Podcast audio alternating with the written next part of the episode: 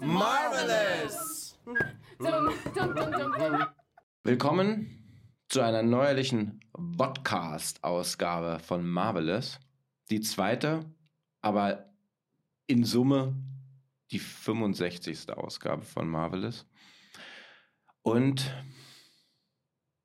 wenn ich das sagen darf, wir sind schon wieder bei Alan Moore gelandet. Tatsächlich, ja. Zu Recht meines Erachtens. Bald haben wir ihn auch wahrscheinlich durch, nehme ich an. Ja, vielleicht sollten wir unseren Podcast oder unseren Podcast umbenennen in Der, der, Moorless. der, Mo- der Moorcast. Okay, das war ein ganz schlimmer Deadwitz. Ähm, und da keine Dads anwesend sind, sollten wir das lassen. Nein, sind keine? Nein. Gut, wir sind also bei Alan Moore, genauer gesagt bei From Hell. Und damit gebe ich dir jetzt mal einen kleinen Hashtag rein. Whitechapel. Okay, ja. Soll ich das jetzt ausführen? ja, Whitechapel kommt äh, drin vor. In From Hell spielt eine prominente Rolle. Ja, also wir widmen uns From Hell. Das ist eine, ein äh, Comic von Alan Moore, der eine Adaption erhalten hat. Genau. Ein Film mit Johnny the Depp. Johnny the Depp, ja. Ja. Und Heather the Graham. Ja. Für die interessieren wir uns aber gar nicht so. Wir interessieren uns für eine andere Figur in diesem Film. Und diese Figur ist, Der ominöse Jack the Ripper natürlich. von dem wir alle noch ganz genau nicht wissen, wer es wirklich ist. Ja. aber er beschäftigt natürlich jetzt seit über 100 Jahren ähm, die Popkultur und unser kollektives Bewusstsein. Ja. Wie wie hat er dich beeinflusst in deinem kollektiven Bewusstsein? Ja, ich habe ihn immer schon als ganz großes Vorbild gesehen. Ja. Das war wirklich, das überrascht mich. oh Gott. Oh Gott. Ähm, wie kommen wir da jetzt raus? Ähm, keine Ahnung. Ich, ich kann ja mal was fragen. Ja. Ähm, wie ging es dir denn mit der Verfilmung? Ähm, was sind deine Eindrücke? Ich habe den Film damals gesehen, als er im Kino war und fand ihn sehr gut. Ja. Ich glaube, damals konnte ich noch nicht so richtig beschreiben, warum ich den gut finde. Also unabhängig jetzt von der spannenden Geschichte, die leider die Realität geschrieben hat. Ja. Ähm, jetzt im, im Nachhinein, im nochmal schauen, ist es so, dass er ähm, ja mit einigen Sachen gut spielt. Ähm, ich fand es jetzt interessant, dass der äh, Charakter von Johnny Depp so eine Art Superkräfte hat. Der interessiert uns jetzt aber trotzdem nicht, aber er so eine Okay, Superkräfte ja. hat, weil er Visionen hat, die ihm aber irgendwie nicht so richtig viel helfen Ja. in der ganzen äh, Geschichte. Ähm, der Aber- Film ist, wenn ich jetzt mal sagen darf, ich fand ihn nicht so schlecht gealtert Ja. Aha, okay. und ich fand ihn auch, also er ist ja, er ist ja wenig Comicfilm. Mhm. Also er mhm. ist ja eher so Detektivfilm, rückt äh, die Geschichte so ein bisschen Richtung Sherlock Holmes Erzählung Ja. und erzählt einem ja auch ein bisschen was über die Zeit des, der, das viktorianische Zeitalter. Ja. Und das macht er nicht so schlecht, fand ich. Nee, genau, das ist durchaus okay.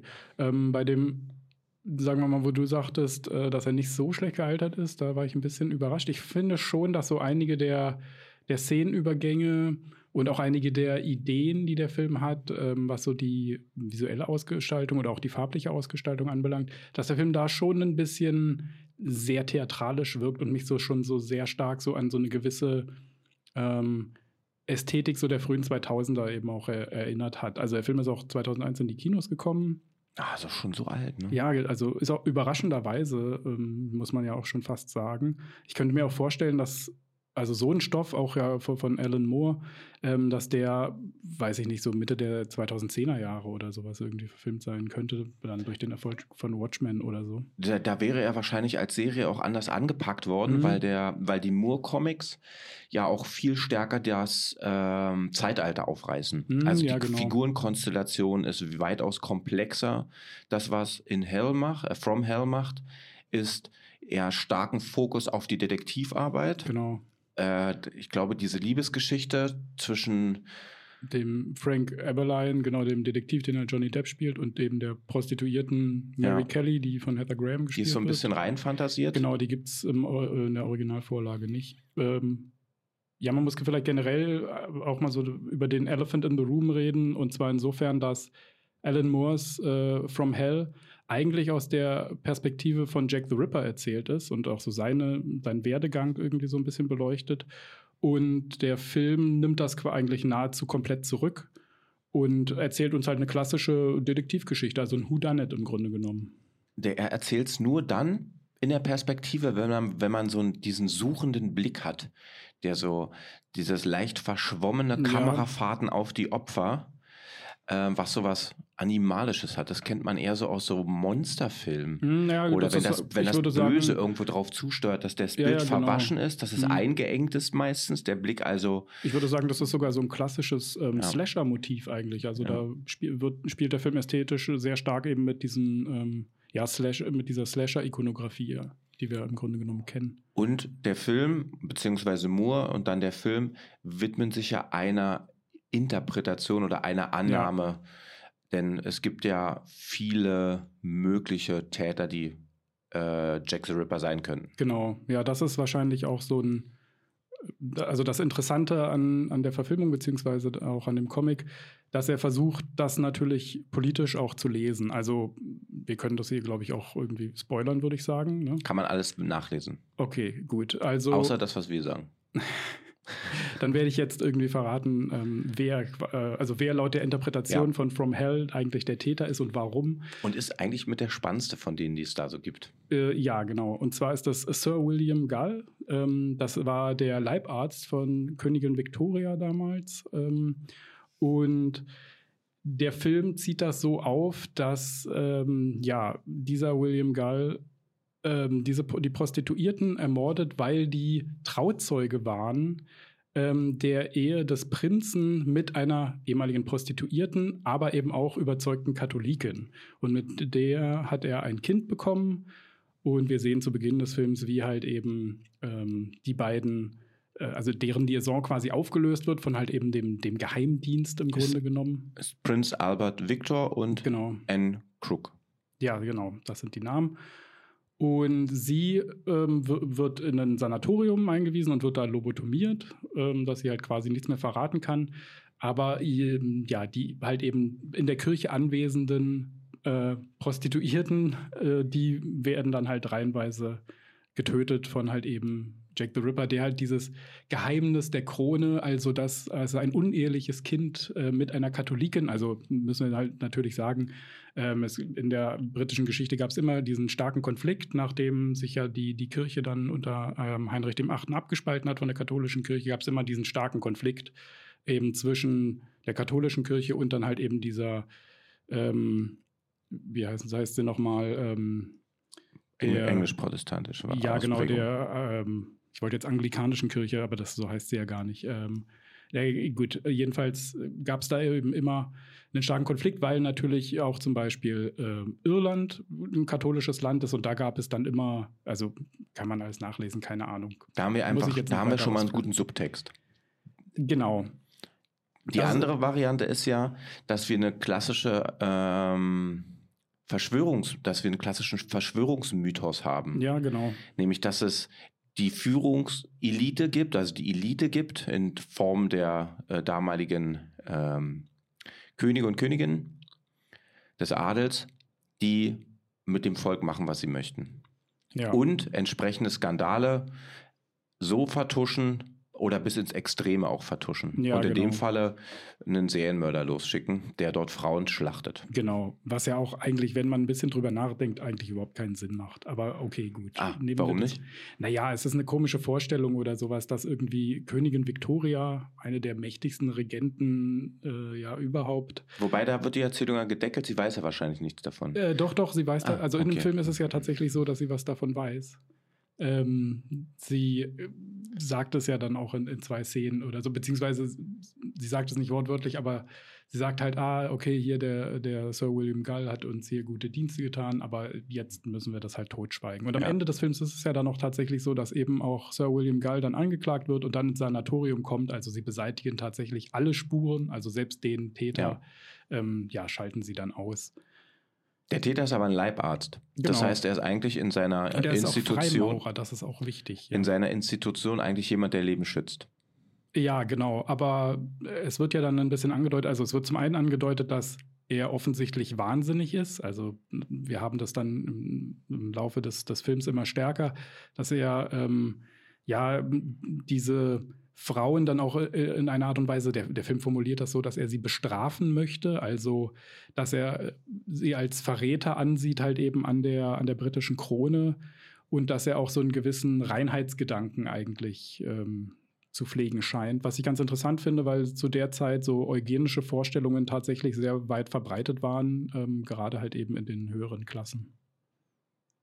Was meinst du mit Eugenik, wenn ich jetzt mal ganz äh, naja, fragen darf? Naja, die Idee quasi, dass es eine Art von ähm, Volksreinheit geben sollte, dass ähm, äh, arme Menschen nicht einfach nur arm sind, weil sie halt eben aus ähm, ja, sozialen und, und ökonomischen Gründen da gelandet sind. Aber das ist das klassische so Kasten- und äh, äh, ja, Kastendenken. Ja, ja, klar, genau. Aber halt eben auch mit, mit so einem starken ähm, also, dass in dem Film ja auch zum Beispiel da dieser John Merrick, also dieser Elephant Man, ähm, ja auch einen kurzen Auftritt hat. Den es tatsächlich gegeben hat. Genau, den, der den auch ja, der, eine Berühmtheit war in dieser richtig, Zeit. genau, der auch einen eigenen Film von äh, David Lynch gekriegt hat und so. Ähm, aber dass, dass der da quasi nochmal auftaucht und eben so als so eine, ja, so, so, so, so eine Monstererscheinung im Grunde ähm, angeguckt wird von halt den, den ähm, Freimaurern und halt eben so der ähm, der medizinischen ähm, Vertreter. Und der auch tatsächlich im, in der realen Szenerie verdächtigt, verdächtigt worden ist genau. aus, äh, aus Volkssicht. Genau. Wahrscheinlich wegen seiner Monstrosität. Richtig, genau. Ja. Das spielt da eben auch mit rein. Also, dass man halt eben äh, annimmt, okay, jemand, der irgendwie körperlich deformiert ist oder sowas, das sagt auch etwas über das Innere aus. Also, das äh, ist quasi so eine, eine, Externalisierung irgendwie halt einer, einer schlechten Seele, eines schlechten Charakters oder sowas. Und insofern waren natürlich eben so gewisse Reinheitsvorstellungen von Blut oder so waren schon sehr dominant ähm, zu der Zeit. Aber dieser William Gull, mhm. ähm, wie wird einem der denn vorgestellt in dem Film? Also am Anfang eigentlich ja sehr harmlos. Ähm, da ist er, er ist, ist ja auch schon 70 oder sowas der, zu dem Zeitpunkt. Und der ist so eine kleine, untersetzte Persönlichkeit. Genau, er wird von Ian Holm halt auch gespielt, ja. Und ähm, äh, der, der Detektiv hier, Eberlein, ähm, kontaktiert ihn auch und ähm, ja, nutzt auch sein Wissen dann, um halt eben etwas mehr über den Täter zu erfahren. Zu dem Zeitpunkt, das ist, wissen wir als Zuschauer natürlich noch nicht, dass er das halt ist. Also der bringt dann auch so ein bisschen medizinisches Wissen mit, um halt eben für, für die Aufklärung des Falls dann eigentlich zu sorgen. Ähm, genau, das ist ja quasi so ein Red Herring, wo dann halt irgendwie versucht wird, von ihm abzulenken, nehme ich mal an. Ja, und dann diese Wandlung, ist dir das, ist dir das klar geworden? Also auch, ich breche es mal runter. Jemanden umzubringen ist die eine Sache, gibt jetzt unterschiedliche Motive. Wenn du jetzt in Rage bist, in Wut, passt jetzt mal aus Versehen, schwups, dups. Klar, ähm, Es gibt geplante, rachsüchtige Motive. Ja. Ähm, aber der zerfleischt ja seine Opfer. Ja, genau. Das wird ja so ein bisschen dann eben auch auf seinen Geisteszustand halt irgendwie zurückgeführt, ja. Das ist auch etwas, was auch äh, nachher ja explizit benannt wird, dass das nicht so richtig Teil des Plans war. Also die sollten zwar umgebracht werden, aber dass es quasi immer exzessiver wird oder sowas, das ist halt äh, etwas, das offensichtlich halt der Täter hinzugefügt hat. Und das Dumme ist ja eigentlich an der Sache, dass diese Art des Mordens dazu führt, dass ein Schlaglicht auf die, auf die eigentlichen Taten geworfen wird. Ja. Genau. Er, be er beseitigt macht. sie ja jetzt nicht in der Themse zum Beispiel. Mhm, ja, genau. Nee, äh, die, sie werden natürlich dann richtig ausgestellt, ja. Also, Und damit richtet er sich vielleicht am Ende auch selbst. Ähm, ja, könnte man durchaus vielleicht so formulieren. Also zumindest was halt eben die Interessen der, der Krone anbelangt, ja. Mhm. Für, sagen wir mal, die Auseinandersetzung natürlich ähm, der, der Popkultur oder so mit äh, Jack the Ripper ist das natürlich genau das, was ihn ja eigentlich so interessant macht. Also der Film macht das auch ein bisschen komisch, indem er ähm, auch, sagen wir mal, das immer so sehr stark so my mystitisiert. Also ich finde, der, der Film ist im Grunde so ein bisschen so eine ähm, Idolatrie eigentlich so des Serienkillers. Also er wird ganz stark mit, ähm, mit Symbolen gearbeitet, irgendwie mit, mit, mit expressiven Farben oder so, die dem Ganzen auch noch eine sehr starke Theatralik und ähm, damit auch so ein bisschen auf diesen performativen Charakter eigentlich von Serientätern auch so ein bisschen verweisen, glaube ich. Ist da nicht dann diese Figur, ich sage jetzt mal die Hauptfigur, nicht auch so eine Art Medium, um Sachen zu verhandeln? Ja. Das macht ja der, also der, der, der, der Film, finde ich, macht da nur die, gibt da nur die Andeutung. Mhm. Ähm, aber er erzählt ja ganz viel zum Beispiel das viktorianische Zeitalter. Ja, genau. Das ist auch natürlich etwas, was in der Comicvorlage auch schon ein Teil da ist. Und der, der Film macht das auch. Also wir kriegen einen ganz guten Einblick so in das Leben, das halt irgendwie so in Whitechapel scheinbar vorgeherrscht hat. Ähm, wir bekommen auch einen ganz guten Blick, ähm, dass das eine Gesellschaft ist, die halt ganz strikt hierarchisch ähm, Frauen äh, Juden, also es geht dann auch irgendwie stark äh, immer um, um, Antisemitismus in dem Film. Also ähm, die Morde werden versucht eigentlich immer so ein bisschen Juden zuzuschieben oder anderen Ausländern. Und äh, da guckt der Film schon ganz gut hin. Ähm, da wird einem schon klar, okay, äh, also Minderheiten werden halt eben in diesem System ganz stark im Grunde genommen ausgeschlossen, ja. Und äh, also die Prostituierten zum Beispiel, denen geht es dann auch so, also die werden, die sind permanent Gewalt ausgesetzt. Sie sind Und Gewalt ausgesetzt. Ich wollte gerade sagen, sie haben auch überhaupt keine Lobby. Also genau. der Film fokussiert ja auch wirklich auf die fünf Frauen, mhm. die am Ende nur sich haben. Ja. Also er bastelt ja da jetzt noch diese Liebesgeschichte mit Johnny Depp beziehungsweise dem Eberlein hinein. Ja. Aber ansonsten hast du dort ja auch eine soziale Schicht, die nur für sich selbst wirkt und nur für sich selbst wirken kann. Genau, also sie werden ja nicht nur von, von Jack the Ripper bedroht, sondern halt eben auch noch anderen Zuhältern oder halt eben kriminellen Banden, die da halt tätig sind. Sie fliegen aus irgendwelchen ähm, äh, Motels raus, äh, weil sie da nicht gern gesehen sind. Also im Grunde genommen, sie erfüllen eigentlich eine Funktion, die ganz viele in Anspruch nehmen, also auch der höheren Klassen. Also deswegen ähm, hier der, der, der Prinz Albert kommt ja in Kontakt eben mit Prostituierten. Das heißt, er, es wird auch gesagt im Film, dass er halt häufig irgendwie Prostituierte frequentiert. Aber gleichzeitig ähm, wird halt deren, wäre, werden die halt, haben die überhaupt keine Stellung in dieser Gesellschaft. Also sie werden wirklich von allen, also selbst von den anderen Armen und anderen ausgestoßen, werden sie auch noch ausgestoßen. Sie sind wirklich ganz unten eigentlich. Also auf ihn trampelt eigentlich jeder rum. Ja. Was wahrscheinlich dann so eine diese bestialische Art und Weise, wie die hingerichtet werden, genau, das, noch viel leichter macht. Genau, das ist im Grunde das sichtbarste Extrem oder sowas, ja, dass, dass du da, das in so eine Gesellschaft eigentlich ähm, zustande bringt, halt eben diesen Frauen gegenüber. Kennst du noch so eine andere interpretatorische Ebene dieser Morde? Also so eine äh, Ebene mit anderen Zuschreibungen, warum jemand da so bestialisch in und an Frauenkörpern rumwütet? Hm, jetzt so psychologische meinst du? Oder? Zum Beispiel. Hm, na, da bin ich jetzt nicht so drin irgendwie in den Diskursen. Okay. Hat dich Jack the Ripper jemals angemacht in irgendeiner Form? Ich, Als Figur? Nee, ich habe mich auch damit eigentlich nie so wirklich beschäftigt, ähm, weil ich immer so das Gefühl hatte, naja, das ist so ein bisschen, also da ist sehr viel konstruiert, beziehungsweise äh, es ist im Grunde jetzt so stark überformt, halt eben durch unsere Medien und äh, die Art und Weise, wie wir das teilweise glorifizieren, gleich, äh, teilweise kritisieren ähm, dass ich immer so das Gefühl hatte, eigentlich wissen wir gar nicht mehr genau, was überhaupt passiert ist. Also Womit wir dann wieder bei so einer Problemstellung der Erzählungsmythen wären. Ja, genau. Ich du, glaube, dass das bei dem Fall ganz du hast, stark Du hast einen Sachverhalt und der bietet so viel Ebenen und so viel Angriffsfläche, dass du in Anführungsstrichen alle Fakten hineininterpretieren kannst, die du möchtest.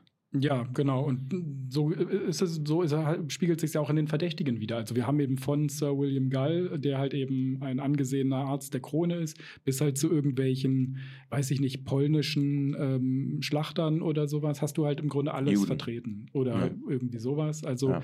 es gibt im Grunde super viele Täter, die aus ganz vielen, oder mögliche Täter, die aus ganz vielen verschiedenen äh, Schichten halt kommen und die damit natürlich auch eine ganz verschiedene Lesarten dieses Falls eigentlich anbieten. Welche Rolle spielt denn die Polizei in dem Film, beziehungsweise in dem Fall, den wir da sehen? Es ist ja eigentlich sehr komisch, dass ähm, der Film diesen Ansatz wählt, also diese, den, diesen Detektivansatz, weil wir wissen natürlich, dass der Fall nicht aufgeklärt wird. Ähm, das heißt, die, Poli die Polizei kann im Grunde am Ende nicht genau triumphieren. Und ähm, wir wissen natürlich auch, dass die Polizeiarbeit damals natürlich eigentlich nicht so richtig toll war. Trotzdem will aber natürlich der Film uns das so darstellen, dass es da halt engagierte, intelligente Polizisten gibt, die halt eben an dieser, ähm, an der Aufklärung auch interessiert sind. Ähm, deswegen finde ich das immer ein bisschen komisch. Der Film ja fantasiert sich dann da auch sehr viel zusammen. Also gerade Ja. auch zum Beispiel, dass halt eben der, der Johnny Depp-Charakter dann halt da so ja drogenumnebelte Visionen dann irgendwie hat. Das Die- ist eine Sache, die ich bei dem Film überhaupt nicht verstanden Ja, habe, das- wie sie, wie, Ich glaube, das ist auch diese, nicht in, dem, in der Vorlage drin. weshalb sie diese Opiumdebatte dort mit eingebastelt haben. Also wir haben das viktorianische Zeitalter, wir haben einen großen Einfuhr von Opioiden Ja, von äh, China nach England. Ähm, dann haben wir die Gegenwehr. England will China bzw. diesen Markt brechen. Wir haben dann den Boxeraufstand, Mhm. der ja mit der ganzen Opioid- Opioid-Krise, sage ich jetzt mal in Anführungsstrichen, ja, genau. zu tun ja. hat. Wo ja auch Deutschland dran beteiligt Ja. ist. Ja. Ähm, aber warum jetzt dieser Johnny Depp-Charakter dort durch Opium bzw. Mhm. durch Drogengebrauch ähm, so eine Heldenpower kriegt, er, Ja. äh, ist ein bisschen unklar. Es Also macht in der Geschichte auch nicht so richtig Sinn, Ja. wenn wir ehrlich sind. Weil, wie gesagt, ähm, er, er löst ja dadurch im Grunde den Mordfall nicht. Er verhindert auch keinen der Morde dadurch. Also es ist im Grunde eine Superkraft, die eigentlich niemandem so richtig was bringt. woher kommt der Titel From Hell? Ähm, das ist äh, aus einem der, der Briefe, die äh, wohl von Jack the Ripper stammen. Es gibt irgendwie drei oder vier verschiedene. Also es gibt ganz viele, aber es so, gibt nur drei, ja. die Okay, die, genau, die als Aut- authentisch angesehen werden. Ja, das ist mal so ein besser, bisschen. be- Besserwisserei. Genau, und äh, ja, einer von denen äh, enthält halt ähm, ja so die, die, die Endzeile halt irgendwie halt from hell, ja. Ja. Ja, also Das ist, hat der Film nicht in irgendeiner Form schweigend gemacht? schweigend. Ja. Äh, Oder andersrum. Ähm, diese durchaus brutale Szenerie, Mhm. hat die dich berührt?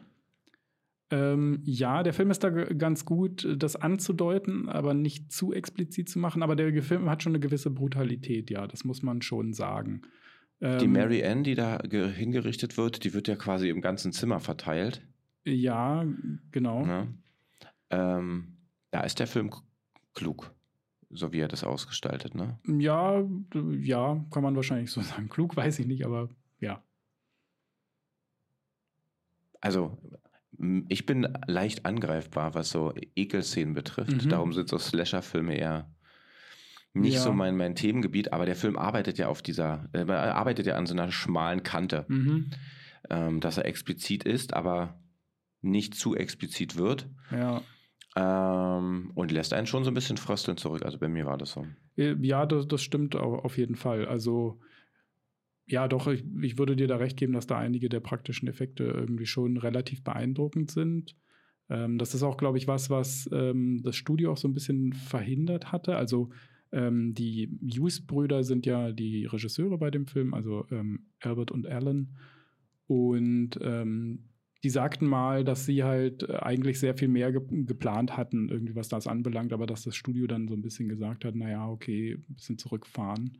Jetzt ist auf Johnny Depp dann doch ein bisschen zugeschnitten, weshalb Das- wahrscheinlich auch der Perspektivwechsel wahrscheinlich ist. Ja, also ich glaube, man merkt dem Film ganz stark an, ähm, dass er Probleme hat, das äh, Source Material zu adaptieren, meiner Meinung nach. Also gerade diese ganzen Sachen, über die wir jetzt gesprochen haben, ähm, welche, was Eberlein kann in, ähm, und wie er ausgestaltet ist, ähm, Heather Grahams Figur, das sind alles Zusätze, die der Film halt getan hat, um ihn halt mehr vermarktbarer zu machen. Und ich finde, das merkt man auch ganz stark de dem Film an. Also Heather Grahams Figur zum Beispiel, die sieht halt immer fantastisch aus, die ist immer super zurechtgemacht oder so. Und all ihre prostituierten Kolleginnen Sehen sie ein bisschen sehen runtergewirtschaftet ein bisschen aus. runtergewirtschaftet aus. Also Mhm. sie ist ganz klar halt irgendwie so als so ein, ja, ähm, äh, Sex-Appeal-Charakter halt irgendwie da reingeschrieben. Das fand ich unangenehm. ja, das ist auch super unangenehm. Ähm, vor allen Dingen die Szene, sie wird ja bedroht von einem Zuhälter Mhm. und der knüpft ihr, um sie zu bedrohen, die Ja. Bluse auf, Mhm. beziehungsweise schneidet ihr die Knöpfe ab. Sie sagt dann irgendwie, ach ja, äh, hör auf mit den Knöpfen, das, But- die sind so teuer. by, genau. Ne? Mhm. Und dann sieht man sie aber meistens nur noch in dieser in dieser aufgeknöpften Variante, Ja. wo ich denke so, äh, why tits and asses an der Stelle. So, also, Ja, das braucht der ähm, Film gar nicht. Das stimmt schon. Man sieht sie auch zum Beispiel ja nie irgendwie dabei, also wie sie halt eben mit einem Freier zu tun hat. Bei den anderen sieht man das hier und da mal. Der Film ist dann nie sonderlich explizit oder so und ähm, zeigt da auch irgendwie nie was. Aber also das, es ist sehr komisch, dass ein Film, der an einigen Stellen, sagen wir mal so, einen sehr genauen Blick für so Details irgendwie hat äh, und wie das Leben für halt eben ähm, einige dieser Menschen wohl gewesen sein muss. Und auf der anderen Seite hat er so eine vollkommene Hollywoodisierung an anderen Stellen. Ich finde, das kriegt der Film auch nie so richtig äh, schlüssig zusammen. Also ich finde, dass das so das, das größte Manko eigentlich ist. Okay. Uh, Zeit für die Endgegnerfrage? Äh, ja, können wir machen. Soll ich sie stellen? Wie du magst. Na gut, ich kann ja mal. Ich peitsche vielleicht zurück. Ach so, okay. Also, mh, ich spoiler jetzt äh, das Ende, beziehungsweise ich sage, wie es mit ähm, Eberlein und hier der, der Mary Kelly irgendwie ähm, weitergeht. Und zwar ist es ja am Ende so, äh, Mary Kelly ist ja eine der Prostituierten, die eigentlich historisch gestorben ist. In dem Film ist es so, dass eine andere ähm, an ihrer Stelle stirbt, weil halt eben Jack the Ripper sie verwechselt. Sie setzt sich dann ab in ihr irisches Heimatdorf und lebt da dann irgendwie glücklich und zieht halt eben diese, ähm, dieses Kind auf, das eben äh, das uneheliche Kind von diesem Prinzen halt ist. Ähm, und sie möchte eigentlich mit, mit Eberlein zusammen sein. Sie schreibt ihm einen Brief, ähm, aber er kommt dem nicht nach mit der Begründung, dass wenn er da hingehen würde, dann würden die ähm, ja, würde die Krone quasi irgendwie davon erfahren und würde mitbekommen, dass sie noch leben würde. Und dann wäre sie nicht sicher. Deswegen bleibt er alleine. Jetzt ist meine Frage. Entgegnerfrage. Hättest du auch so gehandelt? Hättest du dich für die Liebe entschieden oder hättest du gesagt, nein, ich bleibe, also was heißt, er entscheidet sich ja trotzdem für die Liebe, aber ja. oder hättest du gesagt, nee, okay, ich kann mein eigenes individuelles Glück ich nicht glaube, wahrnehmen? Dass, ich glaube, dass Johnny Depp sich da in der Form für die Drogen entschieden hat. das tut er, sein Charakter auf jeden Fall, ja. Ähm, ich wäre wahrscheinlich auch für die Liebe. Aber was heißt das? Heißt das, das heißt, dass ich sie, dass ich sie von, von der Ferne her ah, okay. ähm, begehren würde. Du hättest also gesagt, okay. Ja, Wenn es nicht anders ich, möglich ist. Du hättest dich zu der romantischen Tat quasi entschieden. Du hättest ja. gelitten, ja. Du hättest gesagt, ich kann leider nicht mit ihr zusammen sein, weil ich sie damit zu sehr in Gefahr bringen würde. Ähm, da kriegst du aber jetzt auch eine Entgegnerfrage. Okay. Gut. Also das lasse ich so nicht auf mich sitzen. Und zwar Entgegnerfrage. In einem der Briefe, ich glaube in dem letzten und der auch From Hell äh, mit From Hell unterschrieben wurde, ah, okay. äh, taucht die Passage auf, es fehlt der einen Frau ja eine Niere die ah, ist ja, ihr entnommen ja. worden und er schreibt, dass er ein Stück davon gegessen hat. Mhm. Die Frage an dich. Jetzt kommt's. Welche Innereien kommen bei dir denn gerne auf den Küchentisch? Ich bin da, glaube ich, genauso langweilig wie viele andere. Ähm, Innereien finde ich nicht so appetitlich, muss ich gestehen. Aber wenn es ein ist, dann ähm, die Leber. Okay. So ab und zu mal ein Stück Leber finde ich ganz okay. So eine, eine Alkoholleber. Es wäre allerdings ganz schön, wenn es nicht eine Menschenleber ist. Okay. Gut. Uh, peace out from hell.